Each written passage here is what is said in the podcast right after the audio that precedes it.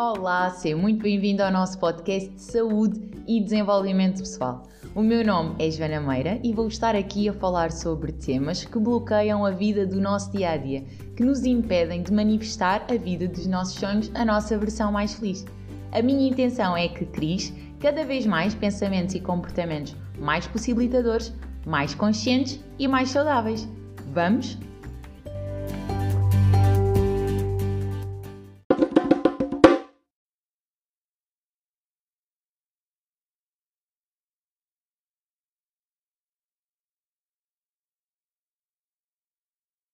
No podcast de hoje quero falar contigo sobre algo que muitas das vezes, por entrarmos num processo em que começamos a estar mais conscientes, começamos a observar, a testemunhar de outra forma aquilo que estamos a sentir, aquilo que está a acontecer, podemos acabar por recorrer a comportamentos de evitar determinadas situações, evitar determinadas pessoas e rotular essas escolhas, essas opções como eu não quero, eu não preciso, eu não mereço, quando por detrás está uma intenção de fuga, está uma intenção de eu não consigo lidar com isto, agora que eu me apercebi do quão isto me incomoda, eu escolho não estar presente, eu escolho não lidar. A ideia, na minha opinião, e claro que eu não estar presente num determinado contexto ou numa determinada relação é sempre uma opção, mas eu acredito que o importante é que nós resgatemos o nosso poder, no sentido de, ok, eu não quero estar presente ali porque eu mereço algo melhor, porque eu quero algo diferente, não porque eu preciso de fugir.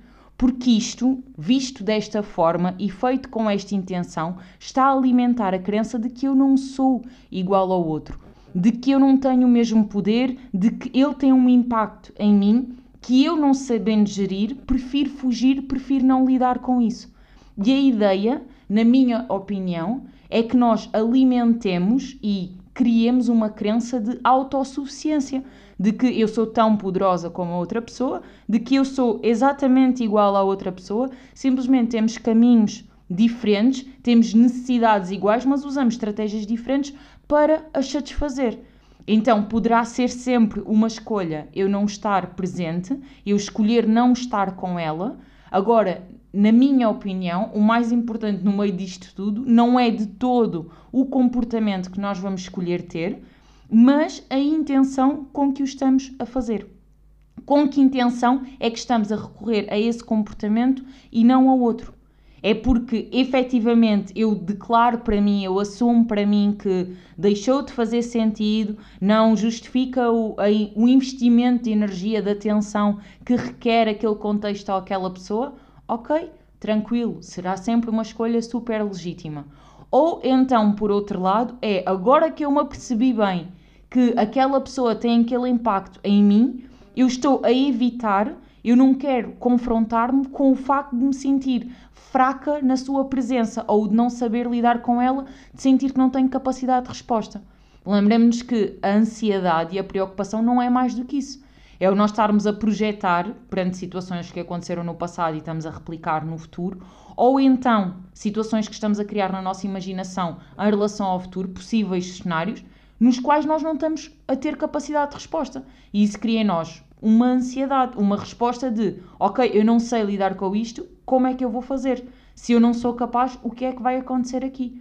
E isto despoleta uma série de emoções, uma série de reações no nosso corpo. A ideia aqui não é estar em fuga, é sentir-me serena na minha presença, serena com as minhas escolhas e conseguir olhar para o outro como um ser, como uma pessoa exatamente igual a mim do qual eu não tenho que temer, eu posso simplesmente escolher não estar com, não me identificar, mas eu não preciso de temer nada. Ninguém me está a atacar, o mundo não está contra mim, eu não tenho que ser de uma determinada forma ou ter determinadas escolhas para me esconder ou para fugir de um perigo. Nós não estamos em perigo. Começar a cuidar de nós e empoderar-nos neste sentido é fundamental na minha perspectiva. Desafio-te por isso mesmo, a que questiones as tuas escolhas, as tuas decisões. Os sítios onde vais, as pessoas com quem estás, as pessoas com quem deixaste de estar, o que é que te motiva a ter esses comportamentos? O que é que te motivou a ter essas escolhas, a tomar essas decisões e não outras? Foi o amor por ti, pelo teu merecimento, pelo teu poder, ou pelo contrário, foi o medo? O medo de não ser suficiente, o medo de não conseguir ter uma resposta eficaz, o medo de me comparar com o outro, o medo de não ser tão bom como a outra pessoa que está à minha frente. Desejo-te um dia maravilhoso. Lembra-te bem da luz que carregas bem no centro do teu peito e permite-te brilhar. Muito obrigada por estares aí desse lado e já sabes, espalha muita magia.